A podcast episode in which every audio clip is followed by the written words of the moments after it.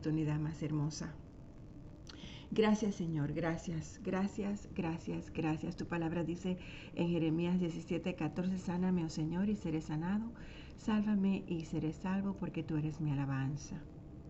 Gracias Señor porque tú eres el gran sanador de nuestras vidas y te buscamos por no solamente por nuestra sanidad, Señor, física, sino nuestra sanidad espiritual. Queremos hoy, como centro de vida cristiana, traer ante ti, mi Dios, a todas aquellas personas que están aquejadas, que están afectadas tal vez por el virus o tal vez por cualquier otra situación, ya sea emocional, emocional, mental, física. Sea lo que sea, Señor, los traemos ante ti, unidas como centro de vida cristiana. Traemos ante ti, Padre amado, todo aquello que que, esté tal vez eh, pesado en nuestros corazones, sobre nuestros hombros. Y te damos gracias porque sabemos, Padre, que tú, tú nos escuchas, que tú eres nuestro Rey de Reyes. Sabemos, Padre, que en tu presencia podemos acercarnos y podemos tocarte y a la vez sabemos que tú nos tocarás. Así que, Señor, gracias por este privilegio, gracias por esta oportunidad. Gracias, mi Dios, nuevamente porque nos proteges, porque nos cubres, porque velaste nuestro sueño. La palabra dice que tú velas nuestro sueño mientras dormimos, tú nos ves. Qué hermoso sentimiento, qué hermoso pensar que mientras estamos durmiendo ahí tirados, eh, roncando algunos, tú estás mirándonos con amor, con dulzura, con ternura. ¡Wow! ¡Qué lindo! ¡Qué lindo se siente! Gracias, Señor. Bueno, hermanas, hoy continuamos con la lectura de la palabra. Estamos ya por el Éxodo 21. Ya eh, recibimos los diez mandamientos. Eh, ya vimos toda la, la batalla de Amalek, vimos cómo como eh, Aarón y, y su hermano, le levantaban los brazos a Moisés mientras abajo Josué estaba en la batalla y vimos el gran poder de Dios. Luego recibimos los diez mandamientos, estamos listos para continuar nuestra jornada a través de desierto. Así que Continuemos. Gracias Señor. Te invitamos Espíritu Santo para que estés con nosotros en esta jornada, en este trayecto. Éxodo 21. Y continuamos leyendo de la nueva traducción viviente. Estas son las ordenanzas que darás a Israel. Si compras un esclavo hebreo, éste podrá estar a tu servicio por no más de seis años. El séptimo año lo pones en libertad y no te deberá nada por su libertad. Si estaba soltero cuando pasó a ser tu esclavo, saldrá soltero. Pero si ya estaba casado antes de ser tu esclavo, entonces su esposa tendrá que ser liberada junto con él. Si el amo le dio una esposa mientras era esclavo y tuvieron hijos o hijas, entonces solo el hombre saldrá libre el séptimo año, pero su esposa e hijos seguirán siendo propiedad del amo. Uy. Sin embargo, el esclavo puede declarar, yo amo a mi Señor, a mi esposa y a mis hijos, no quiero ser libre. Si él decide quedarse, el amo lo presentará delante de Dios. Luego el amo lo llevará a la puerta o al marco de la puerta y públicamente le perforará la oreja con un punzón. Después de esto, el esclavo servirá a su amo de por vida. Cuando un hombre venda a su hija como esclava, ella no saldrá libre al cabo de los seis años, como el caso de los hombres. Si ella no satisface a su amo, él deberá permitir que la vuelvan a comprar, pero tendrá prohibido venderla a cualquier extranjero, ya que fue el amo quien no cumplió el contrato con ella. Sin embargo, si el amo la entrega como esposa a su hijo, ya no podrá tratarla como esclava, sino como a una hija. Ahora bien, si un hombre ya está casado con una esclava, pero además se casa con otra mujer, éste no deberá descuidar los derechos de la primera esposa en cuanto al alimento, el vestido y la intimidad sexual. Si no cumple alguna de estas tres obligaciones, alimento, vestido e intimidad sexual, si no cumple alguna de estas tres obligaciones, ella quedará libre sin tener que pagar nada. Cualquiera que agrade o, mate a otra persona será ejecutado. Agreda, perdón, a cualquiera que agreda y mate a otra persona será ejecutado.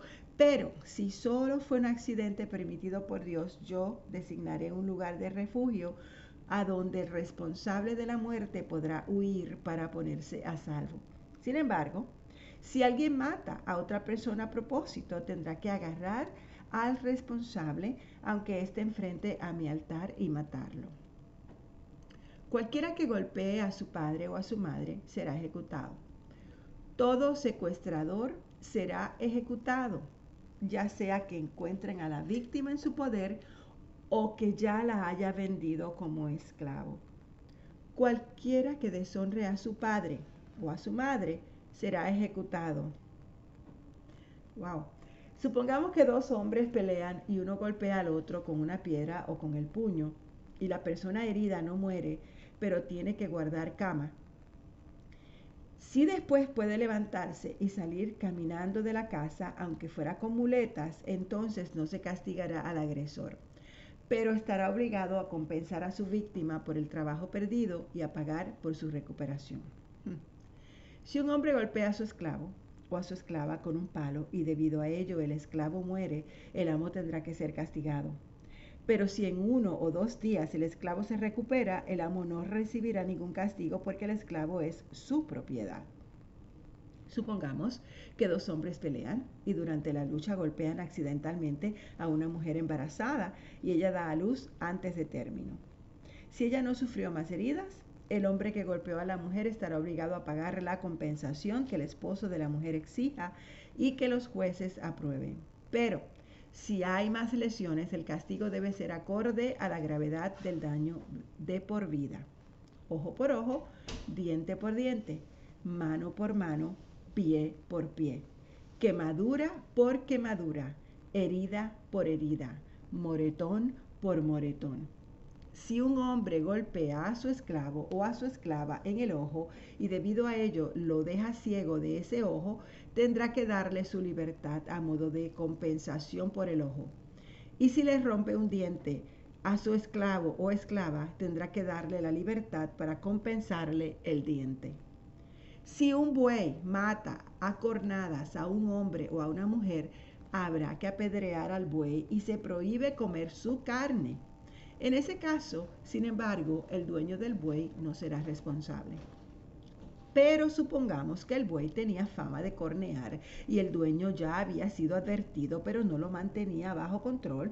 Si el buey posteriormente mata a alguien, habrá que apedrearlo y el dueño también tendrá que morir. Sin embargo, los familiares del muerto podrán aceptar un pago a modo de compensar por la pérdida de vida. El dueño del buey podrá salvar su vida pagando lo que se le exija. La misma ordenanza se aplica si el buey cornea a un muchacho o a una muchacha. Pero si el buey cornea a un esclavo, sea hombre o mujer, el dueño del animal pagará al dueño del esclavo 30 monedas de plata y el buey morirá apedreado. Supongamos que alguien cava o destapa un pozo y por no taparlo un buey o un burro cae adentro, el dueño del pozo compensará en forma total al dueño del animal, pero podrá quedarse con el animal muerto. Si el buey de una persona cornea al buey de otra y el animal herido muere, entonces los dos dueños tendrán que vender el buey vivo y repartirse el dinero por partes iguales. También dividirán, dividirán entre ellos el animal muerto. Sin embargo, si el buey tenía fama de cornear y su dueño no lo mantenía bajo control, el dueño tendrá que pagar una compensación total. Un buey vivo por el buey muerto, pero podrá quedarse con el animal muerto. Si alguien roba un buey o una oveja y luego mata o vende el animal, el ladrón tendrá que pagar cinco bueyes por cada buey robado y cuatro ovejas por cada oveja robada. Si se sorprende a un ladrón en el acto de forjar la entrada a una casa y durante el enfrentamiento se le mata a golpes, la persona que mató al ladrón no es culpable del asesinato. Pero si sucede a la luz del día, el que mató al ladrón sí es culpable de asesinato. El ladrón que sea capturado pagará la cantidad total de lo que haya robado. Si no puede pagar, se venderá como esclavo para pagar lo robado. Si alguien roba un buey o un burro o una oveja y se encuentra el animal en su poder, entonces el ladrón tendrá que pagar el doble del valor del animal robado. Si un animal pasta en un campo o en un viñedo y el dueño deja que se meta a pastar en el campo de otro, el dueño del animal tendrá que compensar al dueño del campo con lo mejor de su cosecha de grano o de uvas y por lo que el buey haya comido. Si alguien prende fuego a espinos y el fuego se sale de control y se extiende al campo de un vecino y por lo tanto destruye las gavillas de grano o lo que está por cosecharse a todos los cultivos, el que encendió el fuego tendrá que pagar por la cosecha perdida. Hmm. Supongamos que alguien entra dinero o bienes a un vecino para que se los guarde en un lugar seguro y el vecino se los roba de su casa. Si, atrapa, si se atrapa al ladrón, la compensación consistirá en el doble del valor de los robados. Pero si no se encuentra el ladrón, el vecino tendrá que presentarse ante Dios y él determinará si el vecino es quien robó los bienes. Supongamos que hay un pleito entre dos personas y ambas afirman ser dueñas de cierto buey o burro o cierta oveja o prenda de vestir o de cualquier objeto perdido. Ambas partes tendrán que presentarse ante Dios y la persona a quien Dios declare que es culpable tendrá que pagarle el doble al otro. Ahora, supongamos que alguien deja un burro, un buey, una oveja o cualquier otro animal al cuidado de un vecino, pero el animal muere, se lastima o alguien se lo lleva y nadie lo vio, lo sucedido, el vecino tendrá que hacer un juramento en presencia del Señor. Si el Señor confirma que el vecino no robó el animal, el, el dueño deberá aceptar el veredicto y no se exigirá ningún pago. Pero, si efectivamente el animal fue robado, el culpable deberá compensar al dueño. Si un animal salvaje lo despedazó, los restos del animal muerto se presentarán como prueba y no se exigirá ninguna compensación. Si alguien pide prestado un animal a un vecino y el animal se lastima o muere en ausencia del dueño, el que lo pidió prestado tendrá que compensar al dueño en forma total y absoluta. Pero si el dueño estaba presente, no se exigirá ninguna compensación. Si el animal fue alquilado, tampoco se exigirá ninguna compensación porque los posibles daños están incluidos en el alquiler. Si un hombre seduce a una mujer virgen que no está comprometida y tiene sexo con ella, tendrá que pagar a la familia de la mujer la cantidad acostumbrada por una virgen y casarse con ella. Aun si el padre se niega que él se case con ella, el hombre tendrá que pagar una cantidad igual al precio que se acostumbra pagar por una virgen. No dejes con vida a las hechiceras. Cualquiera que tenga relaciones con un animal será ejecutado. Cualquiera que ofrezca sacrificios a un Dios que no sea el Señor tendrá que ser destruido. No maltrates ni oprimas a los extranjeros en ninguna forma. Recuerda que tú también fuiste extranjero en la tierra de Egipto. No explotes a la viuda.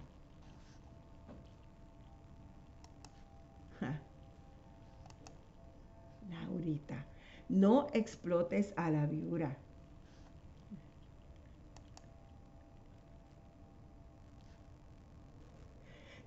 Si los explotas, de alguna manera ellos y ellos claman a mí, ten por seguro que yo oiré su clamor.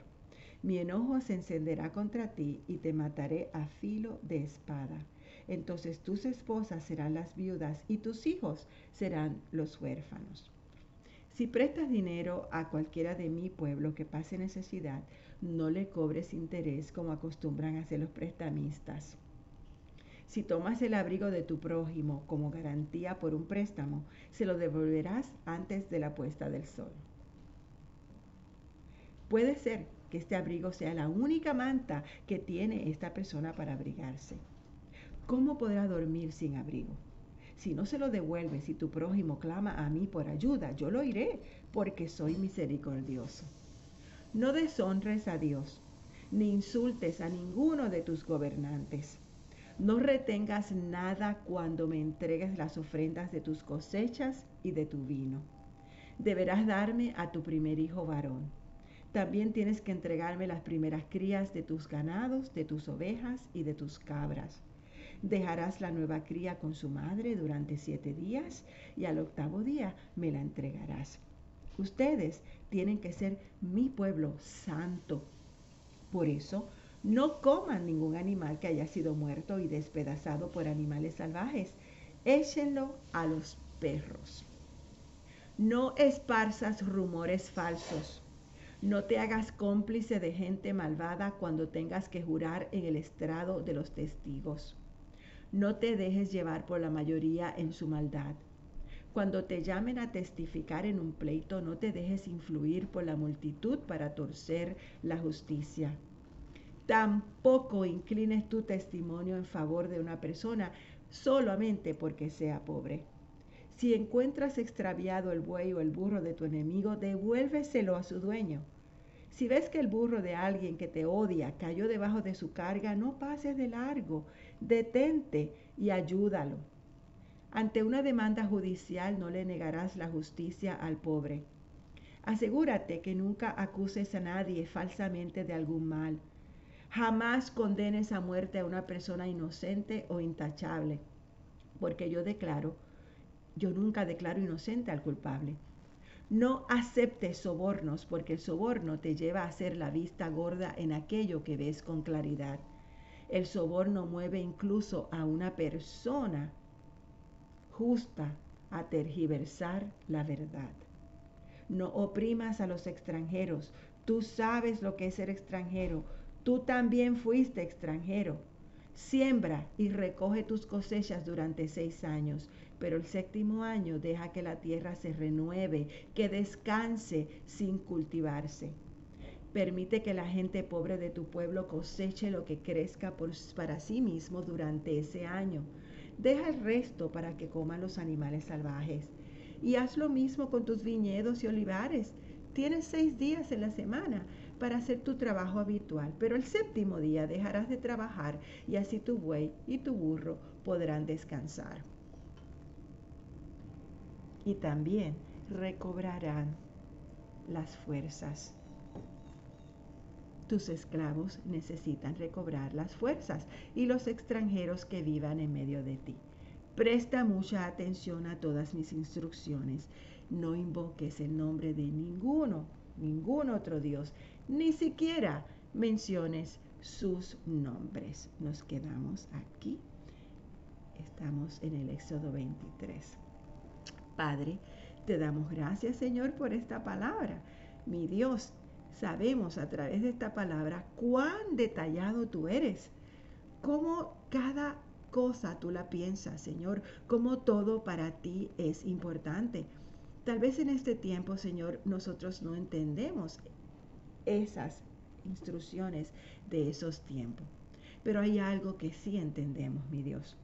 Es cuán, cuánta importancia, cuánto amor tú le pones a los detalles Tú te piensas en todo. Piensas, Señor, en todo. Piensas en la manera, en la plenitud de la vida. Te damos gracias por eso, mi Dios. Te pedimos, Padre, que aprendamos. Te pedimos, Señor, que a través de tu palabra podamos aprender, mi Dios, que cada detalle de nuestras vidas es importante, que cada palabra que sale de nuestros labios es importante. Incluso, Señor, lo que pensamos es importante. Tú estás en todo, mi Dios. Tú eres el autor, tú eres el consumador de nuestra fe.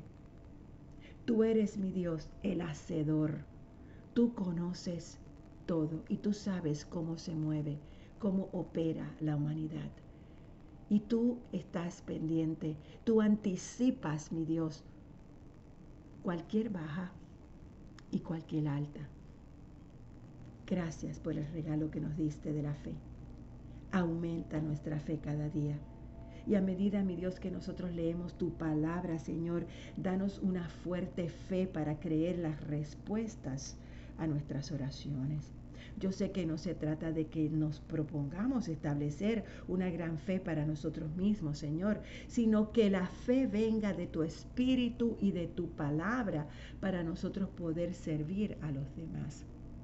Ayúdanos a confiar en ti con todo nuestro corazón, todo lo que tenemos en nuestras manos. Ayúdanos, Padre, a ser buenos mayordomos de nuestros hijos, de nuestros hogares, de nuestras propiedades, de nuestros trabajos, de nuestra salud, de nuestro templo el cual vivimos, mi Dios.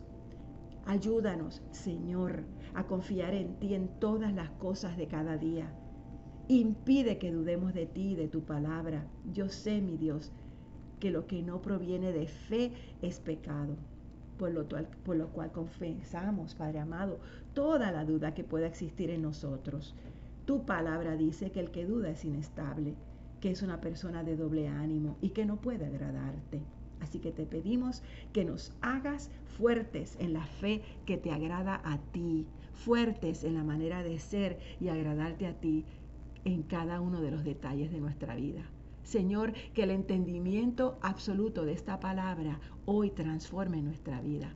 Y aquello que nos resulta un poco pesado, Señor, revélate, revélate a nuestros corazones y déjanos saber, mi Dios, déjanos saber en qué áreas de nuestra vida nosotros hemos fallado.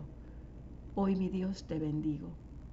Y en el nombre del Padre y del Hijo y del Espíritu Santo nos presentamos como iglesia, como personas que te aman, que te buscan y que te necesitan. Y reconocemos que tú lo eres todo para nosotros. Porque sin amor, sin gozo, sin esperanza, sin poder, sin protección, sin provisión, sin fe, no podemos seguir viviendo. Así que Padre, en nombre de Jesús, te doy gracias por esta oportunidad que nos has dado. Amén y amén.